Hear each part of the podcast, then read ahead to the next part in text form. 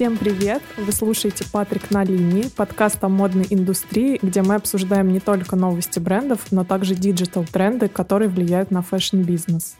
Я Анна Махорина, fashion -журналист. А я Карина Миленина, контент-маркетолог. Сегодня мы записываем пилотный выпуск, поэтому, как часто это бывает, э, все может пойти не по плану.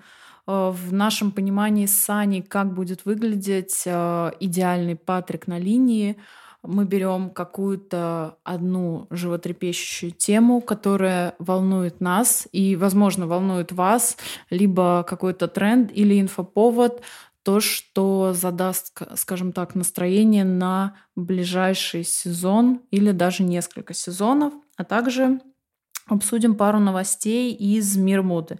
В будущем надеемся периодически подключать к этому наших коллег, которые смогут с нами поделиться своим опытом. А, так как подкаст готовится заранее, а после записи выпуск еще какое-то время монтируют, а, некоторые инфоповоды могут показаться вам не совсем свежими. А, нам бы не хотелось выглядеть как просроченный выпуск новостей, поэтому мы стараемся выбирать те события, которые так или иначе оказывают влияние на модную индустрию в долговременной перспективе и действительно стоят обсуждения. А, сегодня мы хотим обсудить ТикТок и его присутствие, а точнее отсутствие в нем модных брендов из России. А, а также две новости. Новую линию H&M, посвященную устойчивому развитию, и продажу топ-шоп.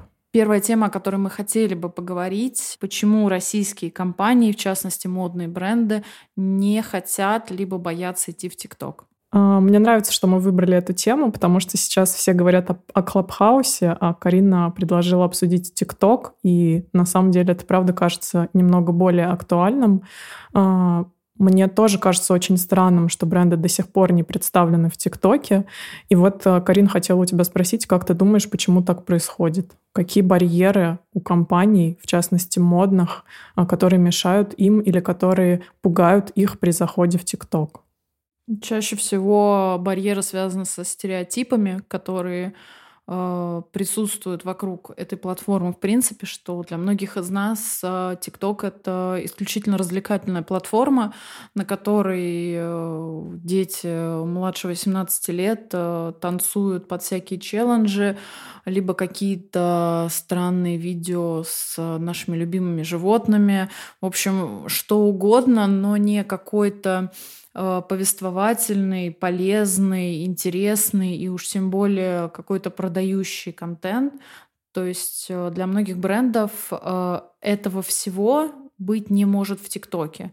Хотя на самом деле я считаю, что сейчас, в 2021 году, эта платформа очень сильно изменилась и стала, ну, я бы назвала бы ее даже отчасти образовательной. И бренд, для брендов это очень хорошая площадка, чтобы продавать. Угу. А, ну вот плюс даже если говорить об аудитории, которая сейчас в ТикТоке сидит, мы вот изучили статистику специально перед выпуском.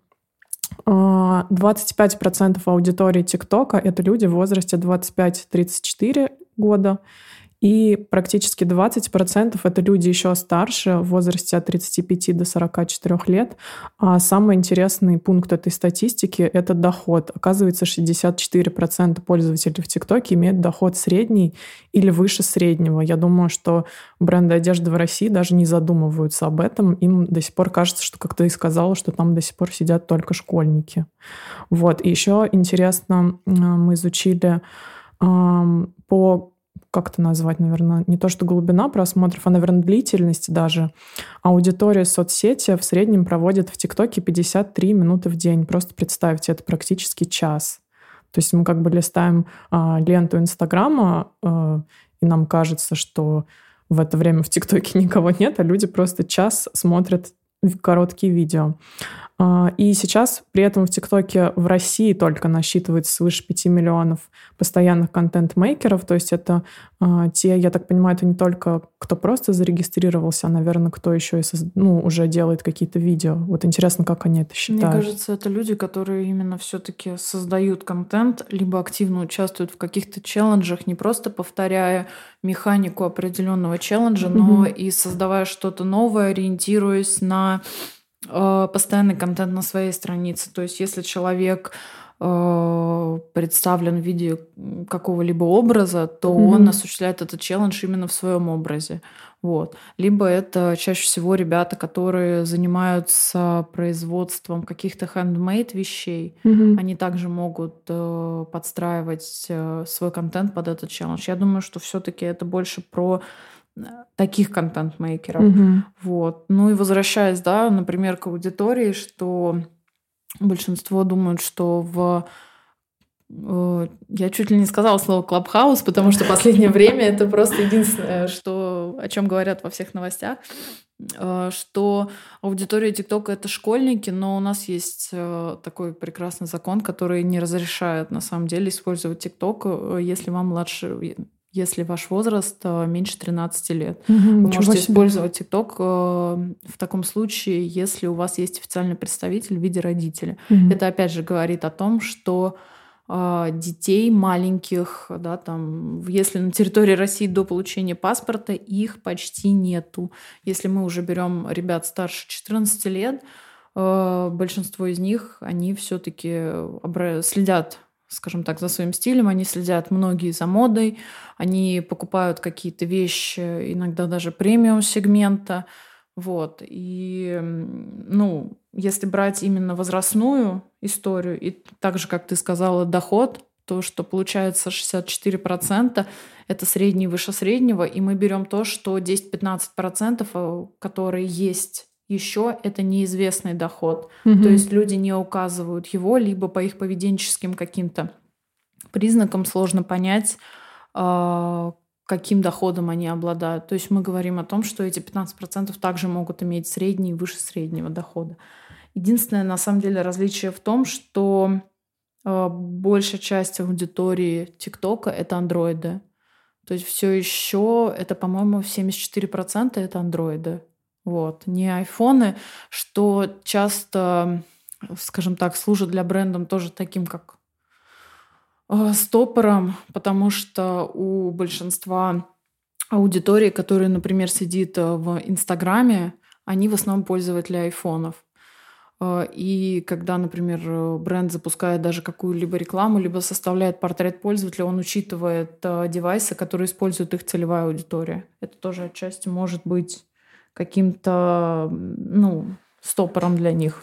Угу. Мы, кстати, чуть дальше будем разговаривать про рекламный кабинет ТикТока, и там, оказывается, есть а, в числе прочих такая настройка, как стоимость устройства, с которого человек сидит.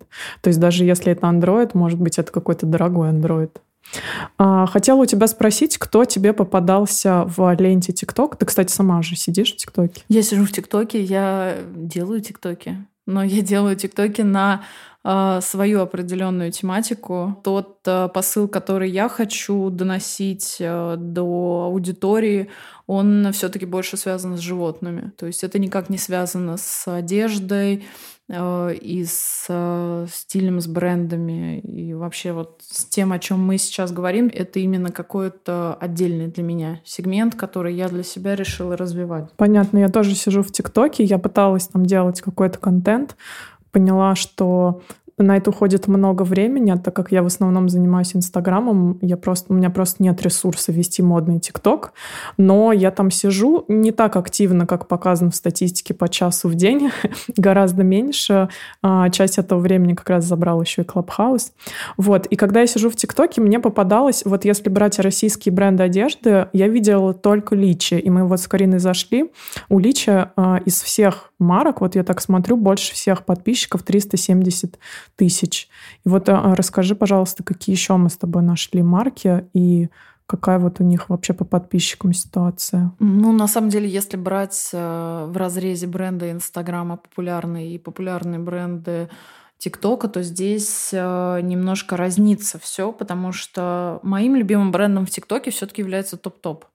Э, потому что ребята делают действительно разнообразный, очень э, креативный контент, он и повествовательный, и какой-то интерактивный, и э, продающий. Мы еще находили Молис, но да. в нем, как я поняла, идет э, скорее дубляж из сторис Инстаграма, просто контента.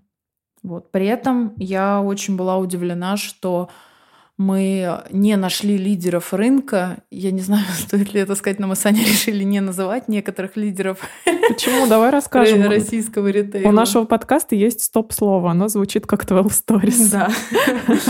Вот. И такие, на самом деле, крупные ребята, как э, Тумут, 12 Stories, э, у них либо нету аккаунта в ТикТоке, либо он велся на этапе локдауна, но потом его забросили. То есть, в принципе, для меня это было довольно-таки удивительно, что у нас бренды Инстаграм, они не идут куда-то дальше, чем за пределы Инстаграма. Да, причем если взять тот же, извините, 12 Stories, надо штрафовать друг друга за их упоминание. Mm-hmm. А, у них достаточно большая креативная команда, которая делает съемки. И судя по бюджетам, которые они себе позволяют, я думаю, что ТикТок туда бы вписался вполне. Ну, смотри, ТикТок это, это отдельная команда, скорее всего. Угу. Я думаю, что команда, которая имеет видение и ресурсы, идеально подходящие для Инстаграма, абсолютно отличается от э, видения ресурсов, которые должна быть для ТикТока. То есть команда ТикТока это, скорее всего, абсолютно другие люди, потому что как бы это сейчас не звучало, Инстаграм — это больше про красивую картинку. То есть красивую, эстетичную, эстетически приятную картинку, на которую приятно смотреть. А команда ТикТока, она все таки больше должна быть заточена на интерактив. Э, как-то, чтобы людям было интересно не просто получать удовольствие от просмотра э, видеоконтента, потому что все-таки TikTok это больше видеоконтент. И в этом тоже есть проблема многих брендов, что в Инстаграме ты можешь просто наделать много фотографий. Да, все знают, что видеоформат это то, к чему мы должны стремиться, но Инстаграм это все-таки э, больше про фоточки. Мы за 10 лет уже даже, наверное, нет, за 10 лет его использования к этому привыкли, а ТикТок — это только про видео. Это постоянные видео, и это не просто, это постоянные интересные видео. И это абсолютно два разных, э, э, два разных, наверное, даже человека, контент-мейкера, либо какого-нибудь СММщика. То есть, как мы с тобой обсуждали, если компания решила завести ТикТок и решила из него сделать полноценный канал — то это должен быть э, либо еще одна команда, если у компании есть ресурсы, либо еще один отдельный человек, который будет заниматься, ну, если не всем абсолютно, то хотя бы разработкой э, вот этого вот креативного контента. Угу. Я точно знаю, что у того же агентства Setters, это должно быть второе стоп-слово в нашем подкасте, а, есть вакансии а, именно TikTok-менеджеров, а, и тут я где-то видела вроде как шутку, а вроде нет, что скоро будут клабхаус-менеджеры, они же модераторы. Слушай, я тебе больше могу сказать. Э, на одном из э, телеграм-каналов по поиску работы я уже видела вакансию клабхаус-менеджер или модератор клабхаус. С опытом работы более трех лет. Да, естественно, конечно, да. Вот, э, поэтому все может быть. Это так же, как э, очень любят, сейчас будет еще одно стоп-слово у, в блоге The Native обсуждать э, и смеяться над вакансиями сторисмейкеров. Угу. Вот, что такой вакансии в принципе не может существовать, но она есть и в телеграм-каналах, и на HeadHunter. Я очень много буду ссылаться на блог The Native, потому что можно, конечно, сколь угодно смеяться над новыми профессиями, которые появляются, но каких-то лет 5-10 назад все смеялись над вакансией СММщика. Угу. Никто не понимал, что, в принципе, это может быть что-то серьезное, и в компаниях SMM это не просто человек, который делает и выкладывает постики, это человек, под которым, под руководством которого может быть целый отдел по производству этого контента, а SMM может выполнять функцию аналитика э, и человека, который генерирует идеи, и обязанность э, в, этой, в этих ситуациях project менеджера который собирает команду. Вот. Ну вот я тебя сейчас слушаю, и мне кажется, что действительно одного человека недостаточно, и что это должна быть целая команда. Вот кто туда, по-твоему, мог бы входить?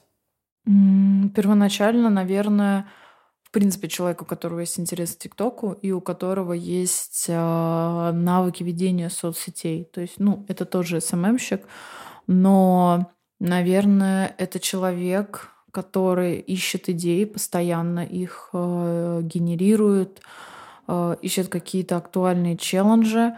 Э, возможно, это человек, который будет прописывать сценарий ТикТока. Э, чаще всего это может быть тот же человек, который как раз эти идеи ищет. Желательно наличие хорошей камеры, хорошего света. Если вы можете позволить себе оператора, который будет снимать на камеру, окей, но принципе возможности смартфонов сейчас они позволяют снимать на телефон. Эм, если это мы говорим про бренд, то это должен быть стилист, который э, подберет образы, возможно, даже продюсер съемок, если вы хотите сделать э, серию тиктоков э, не просто на белой стене, а в какой-то локации, тоже нужен человек, который, конечно же, вам эту локацию подберет и договорится это обязательно должен быть аналитик, потому что вы не можете просто сделать 6 э, тиктоков, выпустить их и, и все, и ждать. То, конечно же, обязательно должен быть человек, который в последующем это все проанализирует и даст э, команде какой-то фидбэк. Ну и если забегая вперед э, к платным способам продвижения ТикТока, это должен быть таргетолог. Угу. Ты пока всех перечисляла, я еще подумала о том, что э, модель же нужна желательно. Ну, в принципе, да. да, либо это может быть модель, вообще это, в принципе, должно быть какое-то лицо бренда. Это может быть даже не модель, это может быть стилист. Э, многие бренды чаще всего используют стилиста, как э, главное лицо всех видео, либо это может быть какая-то модель, а, я не назову ее главной моделью, но модель, с которой компания, возможно, заключила контракт и уже очень долго работает. Она вроде бы как в штате, либо, конечно, это могут быть а, сменяющиеся модели, но это довольно сильно может снизить эффективность а, потому что когда ты видишь в одном аккаунте разные лица, у тебя на ассоциативном каком-то вот уровне нету этого подкрепления. Слушай, возвращаясь к барьерам, мы сейчас с тобой перечислили, а, из какого количества специалистов должна состоять команда ТикТока, и я боюсь, что бренды, которые нас, возможно, сейчас слушают, а, у них появится еще один барьер, что это на самом деле дорого.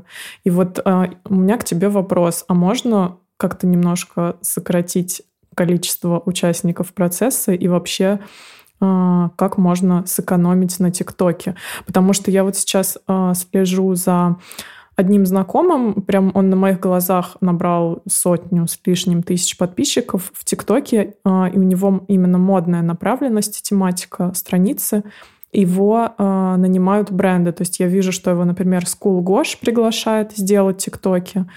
Э, кстати, возможно, тот же Sunlight, который мы с тобой обсуждали. Мы тут с Кариной выяснили, что в ТикТоке есть Sunlight. Это не Валерий Меладзе?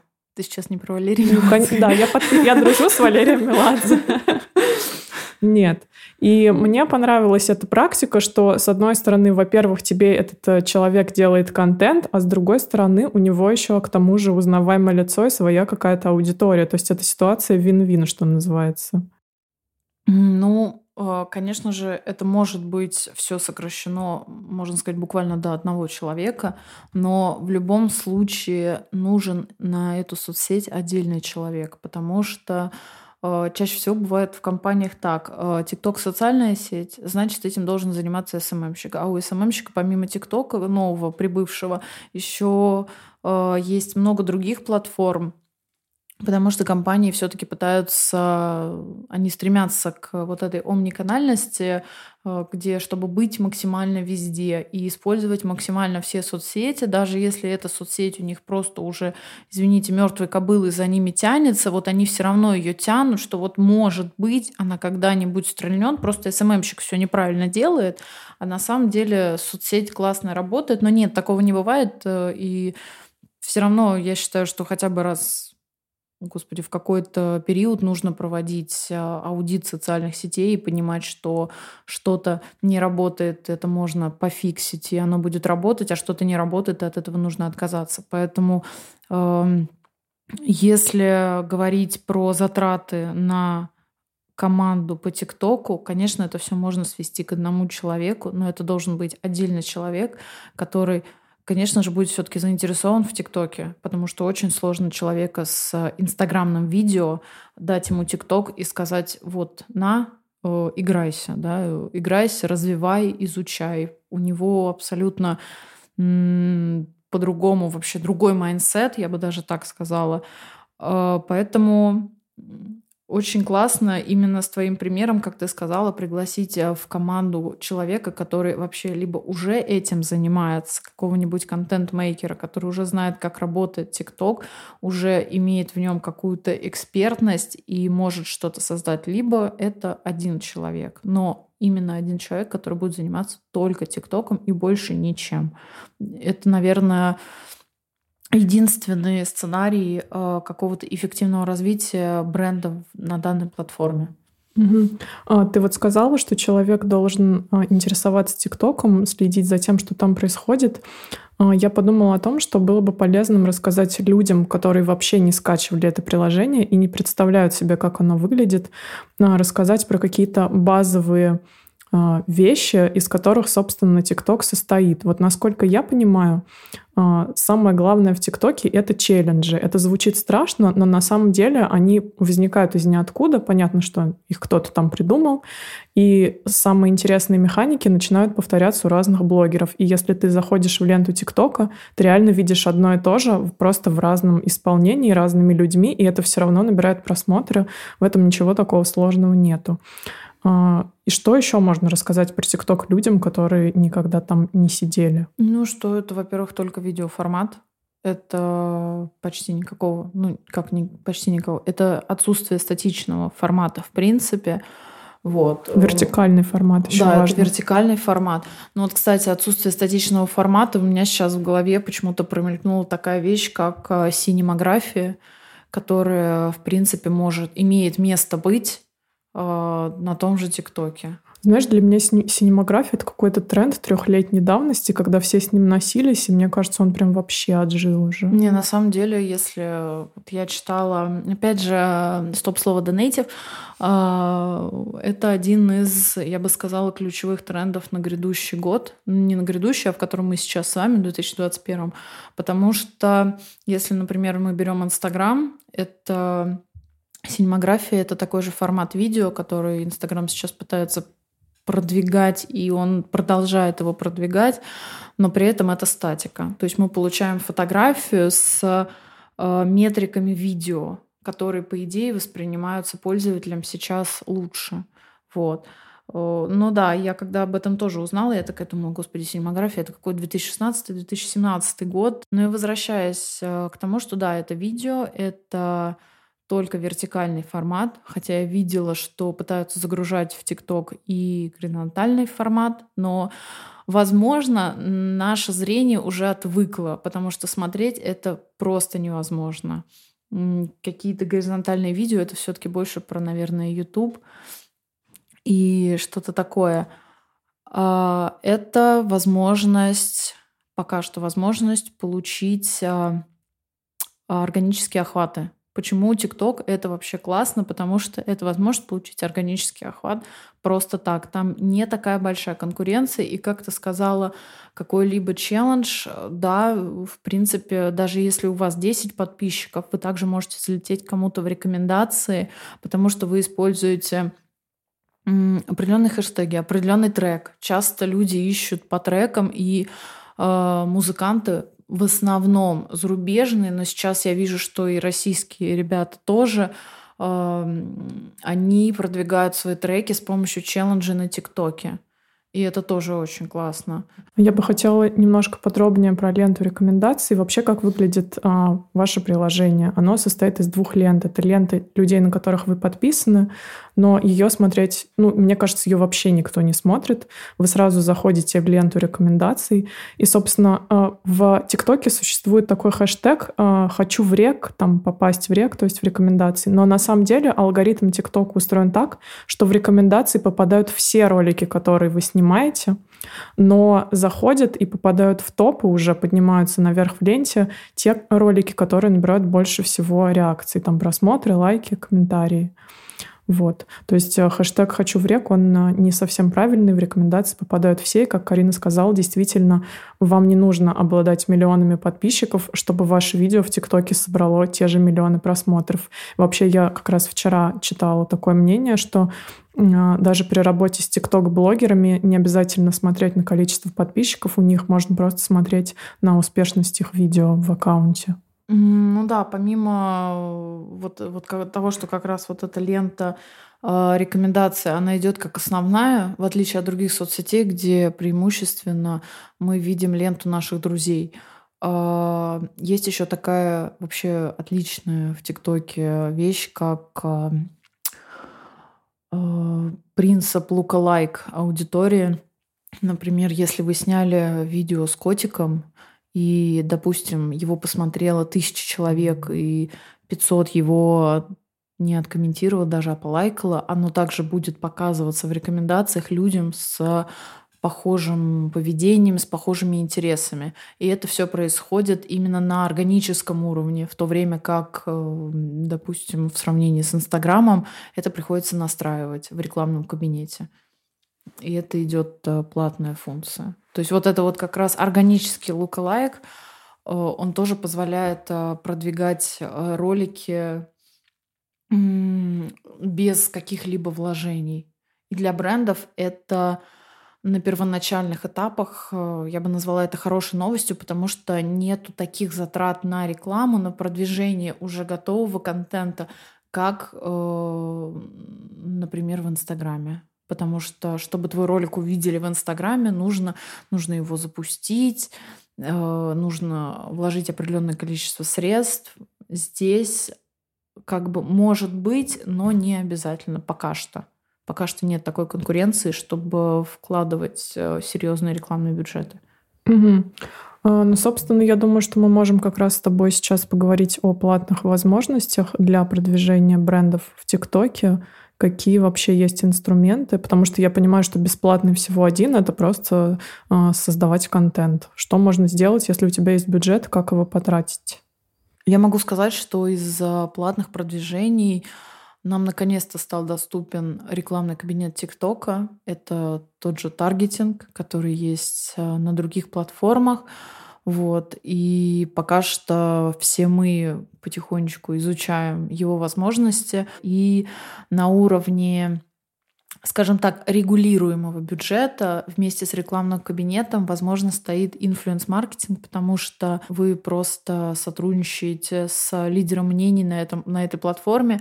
Единственная опасность, скажем так, либо сложность, которая может возникнуть, что э, если у лидера мнений огромное количество подписчиков, это вообще может далеко не значить, что целевая аудитория увидит ваш рекламный ролик, потому что, как мы говорили ранее, все-таки это лента рекомендуемых тиктоков. И может так случиться, что он просто даже не попадет в рек. Его увидят подписчики, да, но какую-то большую аудиторию, которую, например, можно охватить с помощью рекламного кабинета, может не быть. Я думаю, что еще важно заметить, что а, когда мы говорим об инфлюенс-маркетинге, а, в ТикТоке нельзя ставить активные ссылки в описании к ролику. И когда вы размещаетесь у блогера, это может быть, например, бартер, там вы подарили платье, договорились об условиях, он просто ставит отметку на ваш аккаунт в ТикТоке. Это типа максимум, насколько я понимаю, что сейчас есть, если мы не говорим про рекламный кабинет. Да, ну если мы говорим про работу с лидером мнений, то это максимум. Либо он может как-то это озвучить в виде, скажем так, э, нативной интеграции, которая, судя по всему, на платформе TikTok еще никому не надоело, в отличие от Инстаграма. И, в принципе, рассказывать на протяжении 15 минут либо минуты о том, какое это классное платье, как оно понравилось, как понравился там доставка, интернет-магазин и переходите и покупайте. То есть все то же самое блогер может э, применять именно в процессе съемки, так же как и э, если он не может активную ссылку размещать на товар, он может указать ее в, не в описании к видео, а именно в своем ролике, как это часто делают. Как часто многие тиктокеры просят, типа, смотрим до конца, расскажу там название в конце. И также это могут размещаться промо, э, промокод. Который, в принципе, в российском сегменте именно ритейла очень плохо работает, э, потому что я почти вообще нигде не видела. Очень маленький процент блогеров используют именно промокод. Э, но как вариант на будущее это может быть именно размещено на самом видеоролике. Ты, кстати, сказала про длительность ролика. Я вспомнила, что мы забыли сказать очень важную рекомендацию, что в ТикТоке лучше снимать ролики длительностью не менее 5 секунд и не более 15. Это такая рекомендация. Хотя там можно снимать и минутный ролик, э, но он заходит он может зайти, но если ваш контент действительно интересный. А, возвращаясь к инфлюенсерам в ТикТоке, а, хочется просто вот накидать первых, кого я вспоминаю, на случай, если все же нас слушают бренды одежды, с кем можно посотрудничать. Если нас вообще кто-либо слушает. Кроме Карининой кошки. Я, например, подписана, вот я рассказывала про мальчика, который работает э, со School Gosh.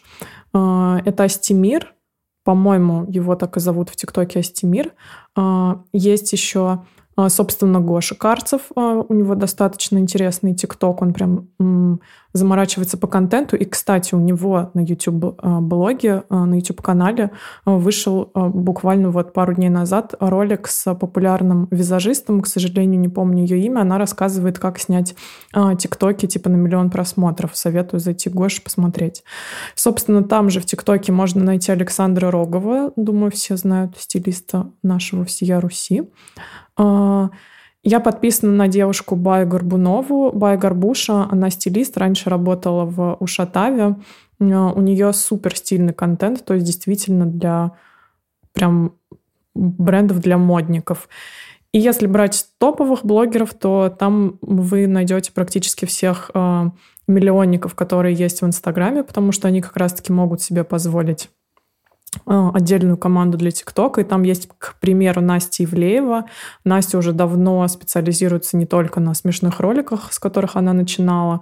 А, у нее очень мощная э, бьюти-команда, с ней работает классный стилист Ксюша Смо, поэтому если у вас есть возможность э, сотрудничать с Ивлеевой, прям хай рекоменд, у нее очень классный именно TikTok-мейкер, парень, тоже не помню, как его зовут, знаю только ник. А, и у нее очень стильные образы. Прям если бы у меня была марка одежды и бюджета, я бы прям пошла к Насте, думаю. Но какая там у нее на самом деле аудитория, интересуется ли она шматьем, это вот уже, кстати, вопросик. Мне кажется, она интересуется э, одеждой, но больше такой, знаешь, не того сегмента, который мы с тобой, в принципе, сегодня обсуждаем, не такой женственный, что у нее более я бы сказала, хайповая, что ли, одежда. Но вот, как ты говоришь, для меня э, Настя Ивлеева — это «Орел и решка», и это и это вот классные тиктоки, видно, что классная команда работает. Мне кажется, что Настя Ивлеева — это больше история брендов таких, как Adidas, таких, как, а, если это более крупные, возможно, это Balenciaga. То есть а, ребята, которые готовы делать не просто красивый, интересный контент, но кто готов выходить за рамки и делать что-то совсем необычное. А в российском сегменте, мне кажется, пока что таких, как бы это грустно не звучало, в российском сегменте пока что мало ребят, которые готовы делать э, рекламу с использованием не просто каких-то новых элементов съемки, а возможно даже там с 3D, 2D технологиями, которые готовы делать, э, например, из коллаборации с блогером полный вот такой сюр, интерактив, но такое именно и зайдет на ТикТоке. Кстати, возвращаясь э, к моментику с э, модными брендами мировыми, которые представлены в ТикТоке, ты упомянула Баленсиагу, которая чисто теоретически могла бы работать с Настей Ивлеевой. Баленсиага представлена в ТикТоке. Мы еще нашли там из люкса, например, Dior Moschino, Dolce Gabbana, Jacquemus. Jacquemus, кстати, советую зайти посмотреть, хотя на самом деле, насколько я поняла, они дублируют контент из Инстаграма. Там вот эти вот щелкающие пальчиками модели, которые меняют образы. А, из спортивных марок мы нашли Nike и Adidas. А, нашли Outdoor, Патагонию, North Face. У них довольно специфичный контент. Он более такой визуальный, я бы сказала. То есть на они... путешествие направлен, мне кажется, вот как раз на то, для чего они создавались. Одежда для кемпинга, для комфортных путешествий. Вот. Да, и мы еще по, хотел сказать, погуглили, поискали масс-маркет, не нашли, представьте себе, Зару, зато нашли Бершку и Pull and Beer. Кстати, мне кажется, это еще один показатель того, что марки до сих пор думают, что в ТикТоке сидит молодая аудитория, потому что Бершка и Pull and Beer — это прям как раз школьники и студенты. И увидели там манго. Вот, собственно, это все, что мы нашли. Ну вот, кстати, если брать Dior, который мы смотрели, мне кажется, они тоже дублируют частично видео из своих рекламных кампаний, просто делают нарезочки. А вот э, на самом деле я бы рекомендовала присмотреться к Баленсиаге, потому что то, что они делают, это ну, это действительно какой-то полный сюр. Их аккаунт находится на своей волне, она никак не связана с продающей историей. Ребята просто, скажем так, делают какой-то вид искусства свой. Вот, поэтому, в принципе, тоже я бы рекомендовала зайти и посмотреть, как еще можно. Вот. Я, кстати, знаешь, о чем подумала? Мы с тобой не обсудили этот момент.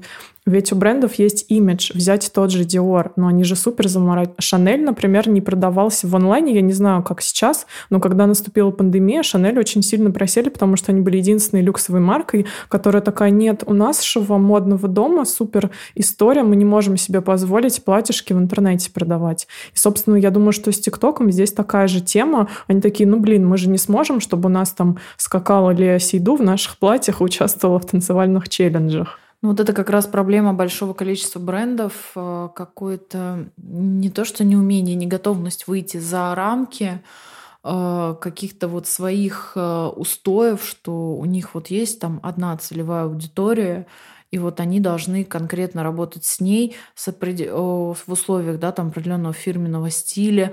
Но давайте не забывать, что, опять же, там, да, 10 лет Инстаграм — это тоже была площадка, которая, в которой мы все фоткали еду, котиков и какие-то свои э, жизненные события. А сейчас это полноценный маркетплейс, да, если опустить, что мы живем в России, и шопинг-тегов мы никогда не увидим, э, к сожалению, да, и получить верификацию супер сложно — но сейчас все-таки Инстаграм это полноценный маркетплейс. Я бы его назвала со своими там а, недоработками. Также и с ТикТоком. Вот. Просто данная платформа, она открывает новые возможности для, я бы сказала, даже нового поколения специалистов, которые готовы развивать эту соцсеть. И вот то, что да, ты сказала, что Шанель не приходит в ТикТок, ну, это Э, вопрос не к ТикТоку, это вопрос к Шанель. То, что они не готовы развиваться на этой, на этой платформе. Я, кстати, не знаю, есть ли они или нет. Мы их, по-моему, не искали, но вот про Dior мы обсуждали. А, мне кажется, это вообще очень хорошо описывается вот этой вот э, известной фразой, а, что в будущее возьмут не всех. И вот Диору и Шанель стоит об этом подумать. А, возвращаясь к платным возможностям продвижения брендов в ТикТоке, есть еще такая фича, как брендированный челлендж. Это уже достаточно тяжелая артиллерия в плане бюджетов. Брендированный челлендж стоит от 150 тысяч долларов он делается внутри ТикТока, то есть вы обращаетесь к ТикТоку, у них есть свои креативные команды, которые этим занимаются. Выглядит это так же, как челленджи, которые мы описывали до этого, пользовательские, но ТикТок не позволяет маркам запускать без их участия э, эти челленджи. То есть вы не можете сделать бесплатный, он обязательно будет платный и брендированный. А, вы запускаете его под каким-то хэштегом, а, размещаетесь у нескольких блогеров, желательно миллионников, чтобы они растиражировали этот челлендж. Вот и, собственно, он идет у вас несколько дней. Там, по-моему, даже с ТикТоком, насколько мы поняли, прописывается длительность. Например, вот эта вот сумма 150 тысяч долларов, мы нашли это, эту информацию на VC.ru, и это якобы речь идет о шестидневном челлендже. Плюс э, есть еще такой инструмент, как Marketplace, э, я бы его так условно назвала. Его анонсировали буквально вот недавно, насколько я поняла. Карин, ты, наверное, лучше меня расскажешь. Ну, если простыми словами, то мы возвращаемся к излюбленному формату наших родителей. Это магазин на диване, когда э, помимо тикток-роликов, в которых в будущем да, бренды смогут делать шопинг-теги, Э, и иметь полноценный каталог э, в своем аккаунте, вы сможете проводить прямые эфиры, в которых будут упоминаться определенные вещи. То есть это э, полноценное развитие магазина на диване в формате уже нашего поколения, в формате смартфонов. Я бы назвала это миллениалы, придумали магазин на диване. Понятное дело, очень много неизвестно про эту функцию, и все пока что в формате планирования. Будем смотреть, как будет развиваться эта инициатива. Потому что TikTok также планирует э, монетизироваться, также планирует стать таким же полноценным маркетплейсом, возможно, чуть более органическим, чем э, тот же Инстаграм. Потому что, к сожалению, да, мы сейчас э, видим, что в Инстаграме очень много, очень много мусорного контента, платного, и все, все нас просят купить, но никак нас э, не вовлекает хотя бы просто по взаимодействовать с брендом на каком-то эмоциональном уровне. И вот эта вот культура потребления, она все-таки должна снижаться. И я думаю, что TikTok сможет э, выполнить эту функцию какого-то органического потребления, когда э, там я покупаю вещь не просто потому, что мне ее всеми силами продали э, пиар-команда, да, там менеджер по продажам э, и так далее, а именно потому, что мне нравятся ценности этого бренда, они откликаются как-то вот во мне. И я ассоциирую себя с этим брендом. Это тоже очень важно. Я бы в завершении нашего разговора о ТикТоке а, посоветовала бы зайти к ним а, на сайт с веб-браузера. У них очень хороший так называемый раздел справки. На самом деле это просто как ТикТок для бизнеса. А, там есть, они как раз-таки описывают, какие есть у бизнесов возможности. Там есть раздел новостей, например. Я сегодня там видела очень интересный материал с кейсами как раз от крупных российских брендов про интересные челленджи. То есть там прям можно черпать, черпать идеи для а, своих страниц. Мне вообще кажется, что, в принципе, если вы решили, а, скажем так, зайти в ТикТок, то а, почитать полностью инструкцию, скажем так, по использованию ТикТока, потому что все-таки не стоит забывать, что у любой платформы есть свои правила, свои ограничения. Если ознакомиться со всеми правилами пользования данной платформы, то я думаю, что в принципе, бренда ждет очень такое эффективная, а, эффективная работа с а, ТикТоком. Я бы хотела, чтобы, чтобы вы не боялись, потому что это не Талмуд, там действительно все описано человеческим языком, так что э, желаю э, хорошего пути на просторах ТикТока. Ну что, ура, мы закончили про ТикТок, э, переходим к модным новостям, моя любимая часть этого подкаста. А, начнем с H&M. H&M в 2021 году запускает линейку, а, которая будет называться Innovation Stories. А, и создана она для поддержки устойчивого развития в сфере моды. Я так поняла, что она будет, эта линейка будет доступна только в текущем году. Они выпустят несколько капсул до конца 2021. А, вещи, которые там будут представлены, а, созданы из всяких инновационных материалов, конечно же, экологических. Например, пряжа на биологической основе а, или растительная альтернатива натуральной кожи, которая делается из кактусов. Почему мы вообще решили обсудить эту новость? Потому что бренды одежды, ну и вообще компании в разных сферах, но мне кажется, в одежде это больше всего распространено, а, занимаются ну, назовем это гринвошингом, о котором, о котором сейчас все часто говорят. Гринвошингом называют ситуацию, когда бренды спекулируют на теме экологичности, а, потому что это сейчас действительно один из главных трендов, особенно после пандемии, когда мы вообще переосмыслили свою жизнь.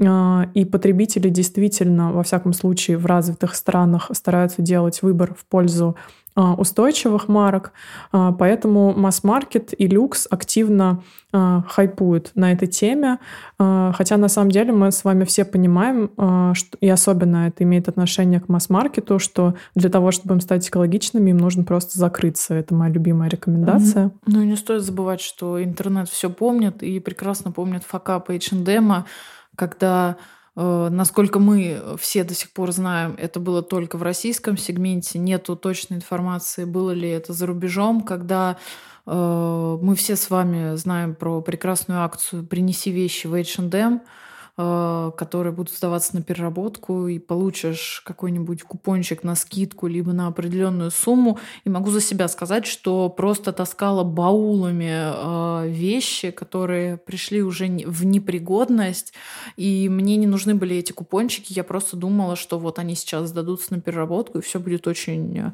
круто, я помогаю спасти природу, а потом оказалось, что эти вещи или перепродают на Авито, или сжигают, поэтому мне кажется, данная инициатива в рамках H&M это такая не просто, не просто это вот э, это какая-то попытка отмыться от э, э, той истории с, э, с, с переработкой вещей.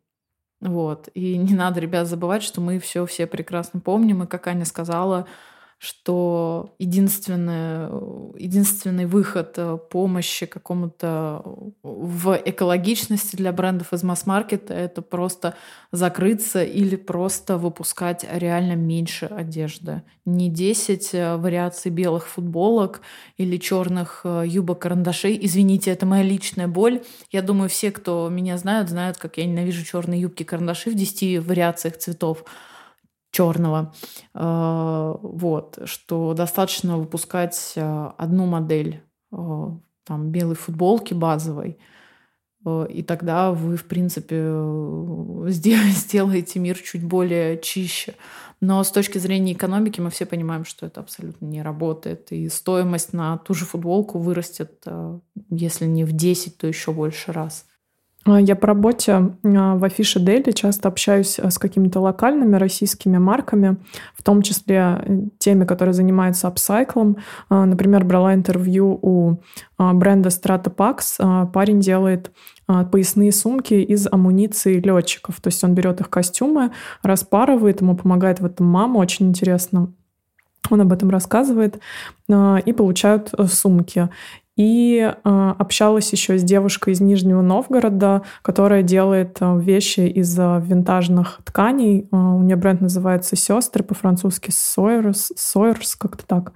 Вот. И я им всем задавала вопрос, как вы относитесь к тому, что э, крупные бренды спекулируют на теме эко- экологичности и они мне давали хороший ответ, с которым я на самом деле согласна. Они все говорят о том, что, блин, ну это хотя бы информирование людей о том, что вообще-то уже пора задуматься об экологии, о том, какое влияние человечество оставляет на планету, и что типа хотя бы ради этого типа мы готовы им простить все их остальные факапы. И я прям с этой э, позиции прям согласна, если честно. Ну, если бренды действительно будут выполнять вот эту функцию информирования и функцию поддержания ценностей, транслирования ценностей, за которым не стоит э, очередное да, желание хайпануть и заработать, и просто охватить какую-то новую аудиторию людей, которых э, заботит эта тема, то да, это действительно мы все готовы забыть и простить, но только, наверное, в этом случае. Понятное дело, что если это очередной хайп, то это как, э, ну, ты просто смотришь и уже дальше ожидаешь какого-то очередного инфоповода, который выдаст любой бренд, не только тот, который ты назвала, но любой. Просто чтобы, ага, вот они тоже. Как бы в очередной раз хайпуют. Последняя новость на сегодня. Я думаю, что мы не будем ее как-то очень глубоко обсуждать именно с точки зрения трендов индустрии. Просто хочется немножко поностальгировать и чуть-чуть поплакать. В общем, новость заключается в том, что Asus приобрел э, бренды Topshop, Topman, Miss Selfridge и Hit. Я, если честно, Hit не знаю. Э, все эти марки принадлежали корпорации Arcadia Group. Собственно, она в прошлом году объявила о банкротстве. Asus подсуетился, э, выкупил все эти марки. Э, я буквально вчера заходила на сайт Topshop. Я туда по работе часто захожу сохранять какие-то а, обтравки а, из карточек товара. А, и оказывается, когда теперь ты заходишь вот на этот домен Topshop, там уже это все выглядит как лендинг Asus. Вот, то есть они настолько быстро... Просто сама покупка произошла буквально недавно, а с точки зрения инструментария они уже прям все подготовили, то есть там все работает. При этом в приложении Asos они сейчас вовсю просто везде показывают, что у них появился топ-шоп, у них э, в меню новинки, помимо новинок одежды, обуви, аксессуаров, отдельная вкладка топ-шоп, вместо вкладки вот этот Asos Design — э, которая является их основной. Но слушай, для меня, например, между топ-шопом и Асосом можно поставить знак равенства, потому что, по сути, они похожи, и для меня, скорее всего, появление Асоса — это как, э, скажем так, э, следствие того, что было с э, топ-шопом. Потому что если мы вспомним прекрасный 2007-2008 год, где все мы, в том числе и я, и на самом деле это мой единственный, наверное, опыт с топ-шопом, покупали цветные джинсы-дудочки и всякие прикольные носочки, когда их еще нигде не было. Вот. И как это сейчас э, полностью отображается на Асосе, то, в принципе, мне кажется, данная покупка — это просто ну, дополнительные активы, а одежда, по сути, у них та же. Да, и мне от этого очень грустно, потому что я помню, что как раз-таки в то время, которое ты обозначил, 2008, топ-шоп был просто венцом всего. Венцом моды просто, да. вот реально. Причем да. не только в России, но и в том числе типа в мире. Мы с подругой были э, во флагманском магазине топ-шоп в Лондоне, это типа там пятиэтажное или сколько-то этажное здание, и мы просто, блин, молились. Действительно, там были самые, та самая нормальная денимная линейка, в общем, там было все самое классное. А, и еще такая немножко техническая часть о том, что случилось с командой, это тоже интересно. А, там всего 300 человек Asus забрал в свою команду, и при этом вообще непонятно, что будет э, там еще 2500 человек работают, и вот непонятно вообще, какая их судьба ожидает. Так что не нужно забывать все же, что это банкротство, и это очень жаль. А, и при этом все офлайн точки топ-шопы закрылись, то есть тот самый легендарный топ-шоп в европейском закрылся, и а, на втором этаже цветного магазин тоже закрылся, хотя он уже давненько был такой довольно тухловатый. Ну вот, кстати, да, в цветном а, он куда-то спрятался. Если помню, раньше на втором этаже цветного он был более-менее заметным с линейкой для мам. Это, по-моему, в отличие от э, европейского, по-моему, там была в цветном линейка для мам, э, то в последний раз, когда я туда заходила, но это было, правда, год назад, э, все было очень-очень-очень грустненько. Да, у них э, раньше была зона прямо перед эскалаторами, такой буквы П, а теперь они действительно, как ты сказал, забились в угол справа перед эскалатором. Сейчас, по-моему, по-моему, лифт, где был, где лифт. Последний раз они были. Сейчас они, наоборот, справа находятся. Угу. И по поводу топ-шопа еще последнее, что я бы хотела сказать, э, рекомендую прочитать э, и на Wonderzine, и на Blueprint е достаточно идентичные материалы, но я все равно оба их посмотрела, о том, почему вообще Topshop из такой классной компании превратился, собственно, в компанию банкрота. Если вам интересна эта история, там, насколько я помню, и про создателя, э, и собственно, и про выход в онлайн. В общем, все их косяки там собраны. И вот даже с точки зрения того, как не надо делать, вот можно зайти и поинтересоваться. Это был подкаст «Патрик на линии». Слушайте нас на всех платформах, где вы можете слушать подкасты. Ставьте нам оценки, пишите комментарии. Мы настроены продолжать, поэтому нам очень важна обратная связь и, возможно, какие-то предложения от вас. И если понравилось, обязательно делитесь с друзьями. Всем пока. Пока.